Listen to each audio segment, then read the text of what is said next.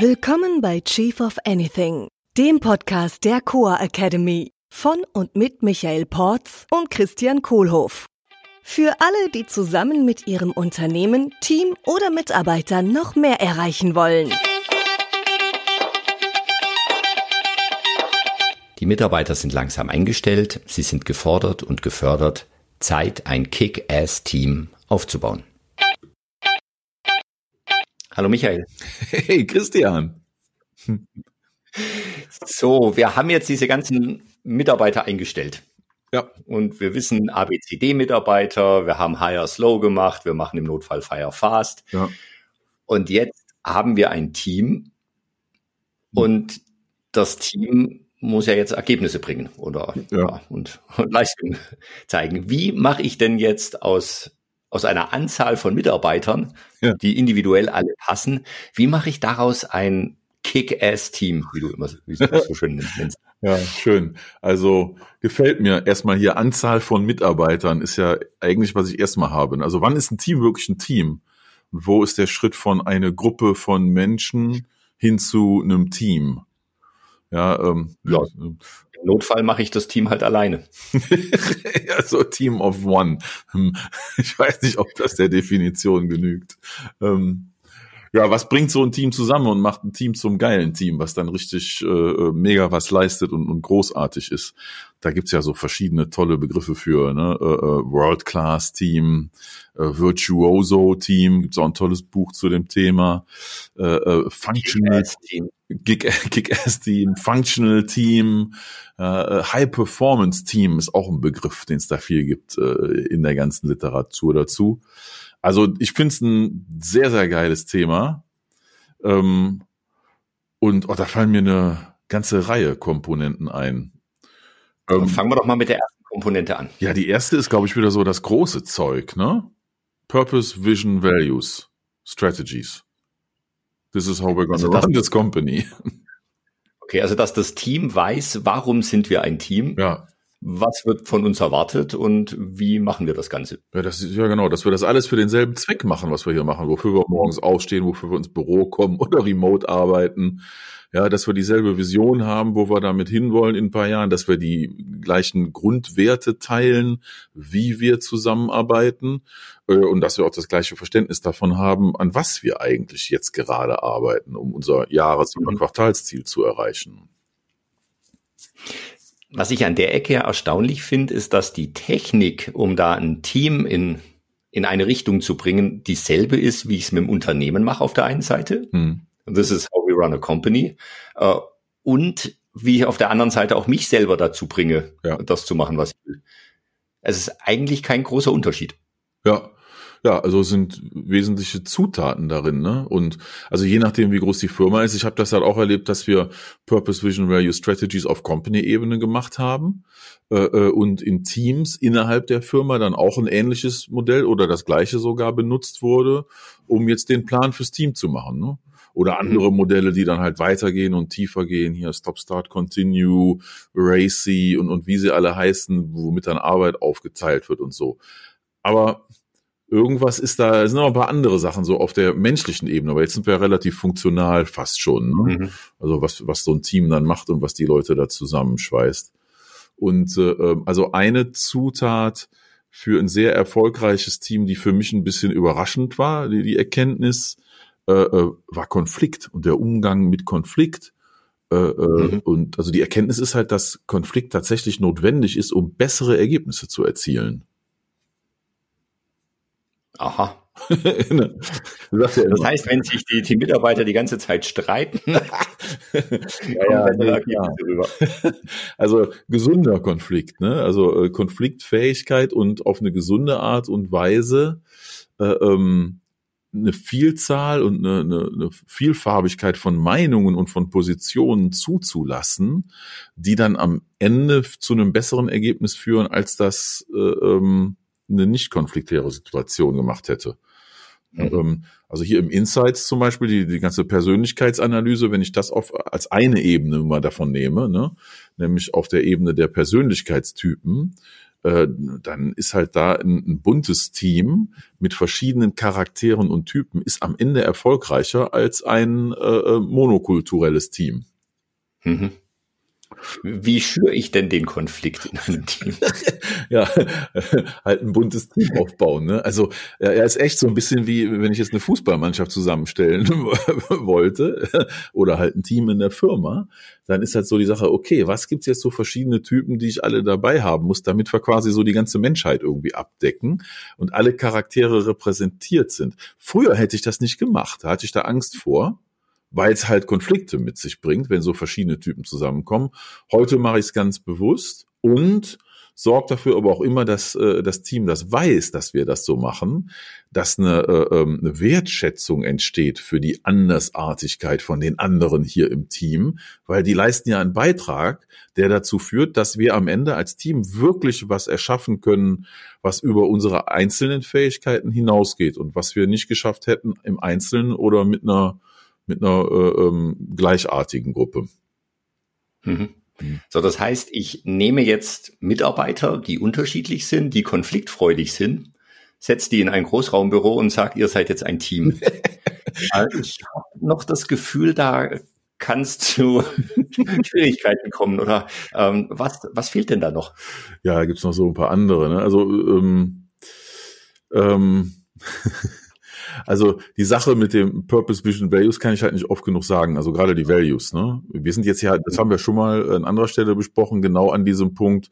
Die Verschiedenartigkeit der Persönlichkeitstypen ist was anderes als eine Verschiedenartigkeit der Werte. Äh, und das ist, muss auch jedem im Team bewusst sein. Also da muss ich als Chef dafür Sorge tragen, dass das alle wissen, wie das funktioniert damit auf der einen Seite eine Wertschätzung für Verschiedenartigkeit da ist, aber gleichzeitig auch ein Verständnis von einer Gleichartigkeit, was den Wertekodex betrifft. Mhm. Also wir glauben alle an die gleichen Werte und wir dürfen die auf verschiedene Art und Weise leben und mit dieser Kombination aus den beiden Sachen äh, kann ich dann ein besseres Ergebnis schaffen. Und der wichtige Trick, damit sich nicht alle an den Hals gehen, wie du es ja gerade da im Großraumbüro so ein bisschen andeutest, ist ja, dass die das halt alle wissen, wie das funktioniert. Ne? Also da so ein Training machen, ein Diversity-Training oder was mit Persönlichkeitstypen machen, hier Insights oder Myers-Briggs oder irgendwas aus der ganzen Kiste äh, und auch die Werte immer äh, ähm, hochhalten. Also das äh, bringt mhm. viel. Ne?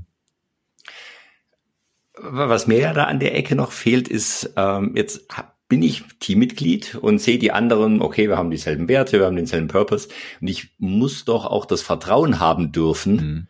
dass die anderen ja. daran in die richtige Richtung gehen. Ne? Also ich glaube, Vertrauen ist an der Ecke doch auch nochmal ganz wesentlicher. Ja, ja, sehe ich auch so. Wie kriege ich das, wie kriege ich das hin? Vielleicht sogar der erste Baustein, der wichtig ist, ne? dass sich alle untereinander vertrauen.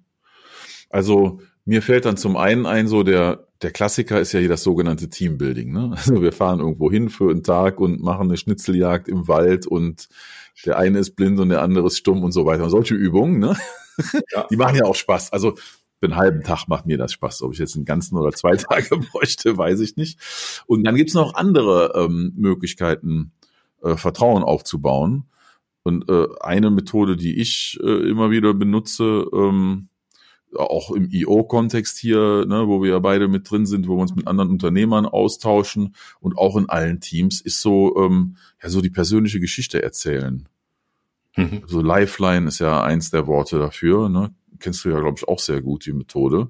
Also, ja. dass halt einfach mal ein Reihe um jeder seine Story erzählt, wer er eigentlich ist. Und alle anderen hören aufmerksam zu für, ach ja, fünf, sechs, sieben, acht, vielleicht zehn Minuten pro Person. Das ist ja ein geringes Zeitinvestment. Und da halt mal richtig auspacken, so, wo, woher komme ich, wohin gehe ich, was will ich eigentlich im Leben, was ist mir wichtig, wo habe ich was gelernt, wo habe ich mal in die Scheiße gefasst äh, in meiner Vergangenheit, ja, was waren tolle Momente, von denen ich gerne mehr hätte in der Zukunft und, und, und. Also eine Lifeline ist so meine Lieblingssache eigentlich. Ja, und da ist es ja wichtig, da, dass ich mich verletzlich zeigen kann auch. Ja. Also dass ich auch die Sachen teile, wo es mal nicht so gut gelaufen ist im Leben. Gerade die. Damit die anderen auch sehen, ah, guck mal, das ist jetzt nicht nur mhm. Sunshine und nicht nur äh, toll. Ja. Weil wenn ich sonst eine Präsentation mache und über meinen Lebenslauf spreche, dann ist natürlich alles nur ja. tippitoppi. Ja? Also Jahrgangsbester überall. nur die schwierigsten Sachen studiert. Ja. Und äh, da, da haut mir normalerweise ziemlich auf den, ja, klar. auf den Putz, was, äh, ja. was so Angeberei ist auch, ja? um einfach ja. toll dazustehen.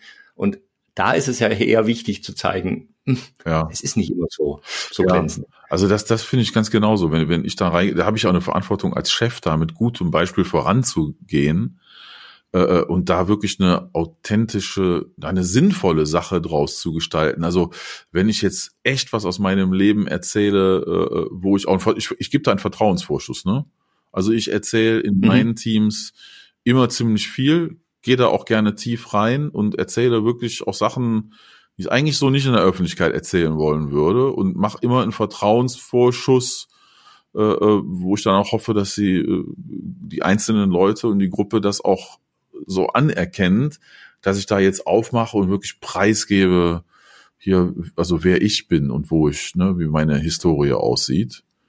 Ähm, mhm. die, die, Angeberei, ja, also wenn, wenn sich jemand bei mir so vorstellt und mir von den ganzen tollen Sachen erzählt, dann ist mein Vertrauen eher geringer als größer. Ne? Also ich glaube, gerade die, genau was du mhm. sagst, diese 5%-Themen werden die auch manchmal genannt, ne? So die genau die so 5%, die ich sonst eigentlich nicht erzählen mag, ne? Oder nur wirklich meinem allerbesten Kumpel. Ne? Ähm, das sind oft dann die Themen, die viel Vertrauen aufbauen.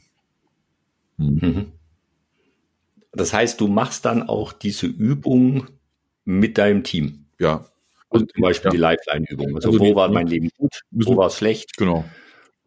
Müssen wir vielleicht erklären, ne? Also Lifeline funktioniert so, man geht einmal rundherum, jeder hat äh, fünf bis zehn Minuten, also ein festes, ein festes Zeitfenster ist wichtig. Äh, ähm, und hat dann, dann kriegt jeder zehn Minuten Zeit, seine Lifeline vorzubereiten in Ruhe, weil manche möchten ein bisschen Vorbereitung haben, manche können direkt loslegen. So ist auch wieder für alle Persönlichkeitstypen ein Rahmen geschaffen, der funktioniert und dann geht's einfach reihum, jeder sieben Minuten plus eine Minute vielleicht für Fragen. Äh, und so, wenn ich jetzt ein Team von, sagen wir mal, sieben Leuten habe, sieben mal sieben Minuten sind 49, plus ein paar Fragen zwischendurch, dann bin ich nach einer guten Stunde einmal rum in so einer Gruppe. Äh, und dann hat jeder mal von jedem gehört, äh, äh, was so eigentlich die Story war des Lebens. Ne? Also es, macht einen mhm. Riesenspaß. Und in so Gruppen, wenn ich das das erste Mal mache in einem Team oder auch in Gruppen, die ich coache, ich mache es immer zuerst, ähm, weil ich damit sicherstellen kann, dass das auch entsprechend tief ist und dass ich da auch vorlege, ne? Dass ich also da mhm. eher die Gruppe dann direkt als erster überrasche mit, boah, das erzählt ihr mir jetzt? Ja, und dass die anderen dann auch damit sich frei fühlen, dann auch da entsprechend so in die Tiefe gehen zu können. Mhm. Mhm. Ja, ich komme da auch immer sehr geflasht raus aus solchen Übungen, weil es einfach immer wieder beeindruckend ist. ist toll. Ja. Äh, Menschen wirklich sehr schnell, sehr tiefgehend kennenzulernen. Ja, ja. Ja, und über das, was sie erzählen, und ich meine, das ist ja eine Wahl, was ich da erzähle. Ne? Das macht ja jeder von uns dann auch bewusst. Da lerne ich ja über die anderen auch was drüber, allein schon, was die für eine Auswahl treffen, wovon sie da erzählen möchten. Ich, ich lerne was über mich selbst, was ich dann für eine Auswahl treffe, wovon ich erzählen möchte, ja. Mhm. Auch um Verletzlichkeit zu demonstrieren, um Offenheit zu demonstrieren, um äh, äh, eine Vertrauen aufzubauen. Ist auch wieder eine schöne Selbstreflexion. Hm. Ja. Ähm, ich komme mal wieder zum Anfang. Also jetzt haben wir ein Team, wir haben die richtigen Mitarbeiter, wir ja. haben Vertrauen, äh, wir wissen, wo es hingeht. Äh, wir haben ein diverses Team. Was brauche ich noch? Ähm, ja, zu der Konfliktfähigkeit, da fällt mir noch ein zweiter Punkt zu ein. Vielleicht äh, nur um dir mal anzusprechen. Und das ist so dieses, äh, ähm, ja, einander Feedback geben können oder Feedforward geben können, Sachen offen thematisieren können. Ja, also dass da auch ein Mechanismus eingeführt ist, entweder so ein 360 mal zu machen, wo jeder jedem äh, äh, seine Stärken sagt und vielleicht auch sagt, hier, da sind vielleicht Sachen, derer der bewusst sein muss, die keine Stärken sind. Ja, äh, ähm, oder auch Mechanismen wie One-on-One -on -One so Gespräche stattfinden können, dass da eine Feedback-Kultur geschaffen ist und ein, ein, ein ein sicherer, eine sichere Methodik, mit der ich dem anderen auch mal was sagen kann. So, aber auch im Positiven. Ne? Also bestärken, ne, reden du und ich ja auch dauernd von, dass das viel wichtiger ist, als von den äh, sogenannten Schwächen zu sprechen oder den Improvement Areas. Ja, mhm. äh, äh aber dass das halt auch wirklich passiert, ne? dass da ein Selbstverständnis ist im, im Feed Forward, im Feedback, stärken, immer wieder bestärken, immer wieder stärken, ey, das machst du echt klasse, da bist du total gut drin, das finde ich mega und den anderen immer wieder bestärken und dann gelegentlich vielleicht auch mal, wenn ich sehe, boah, da steht der sich jetzt gerade auf den Füßen oder die, dann noch mal zu sagen, hör mal, du, ich glaube, da, wenn du da mehr drauf achtest, dann wirst du in Zukunft da noch äh, äh noch weiterkommen. Mhm. Das ganze Feedback-Thema. Ja. Ja. Und, und was auch wichtig ist, ist so, wie treffe ich denn Entscheidungen in dem Team dann? Mhm. Also zum Beispiel, wie es dann weitergeht. Äh, Gibt ja dieses Beispiel mit ich, dies, ich entscheide, ich entscheide mit deinem Input, ja. wir entscheiden, äh, ihr entscheidet. Und dann, dass auch alle im Team dann sagen, okay, wir haben das entschieden und jetzt gehen wir auch jetzt gehe ich auch mit in die Richtung, ja. egal ob das jetzt gerade meiner Meinung auch entspricht ja. oder ob ich dagegen gestimmt habe, nur äh, hm. die anderen können sich dann auf mich verlassen, dass ich auch die Entscheidung dann mittrage. Ja, ja, finde ich ganz klasse. Und was mir da gerade einfällt, wo du das so sagst, ist mit diesen ganzen Mo Modellen und Methodiken, also das ist ja meine Verantwortung als Chef. Äh, entweder die Modelle und die Methodik selber reinzubringen oder die auch im Team zu fördern, dass vielleicht auch andere da mal Vorschläge machen, kommen, so arbeiten wir zusammen. Ähm, da sehe ich mich dann auch als verantwortlich für, dass halt so dieses, die Systemik, die da angewandt wird in der Zusammenarbeit, das äh, muss ich gucken, dass ich das fördere und dafür bin ich accountable, wenn ich in Racy-Sprache spreche. Äh, und dann anderen geilen Spruch, den habe ich mir echt mitgenommen und den musste ich wirklich lernen äh, anzuwenden, ist get out of the way.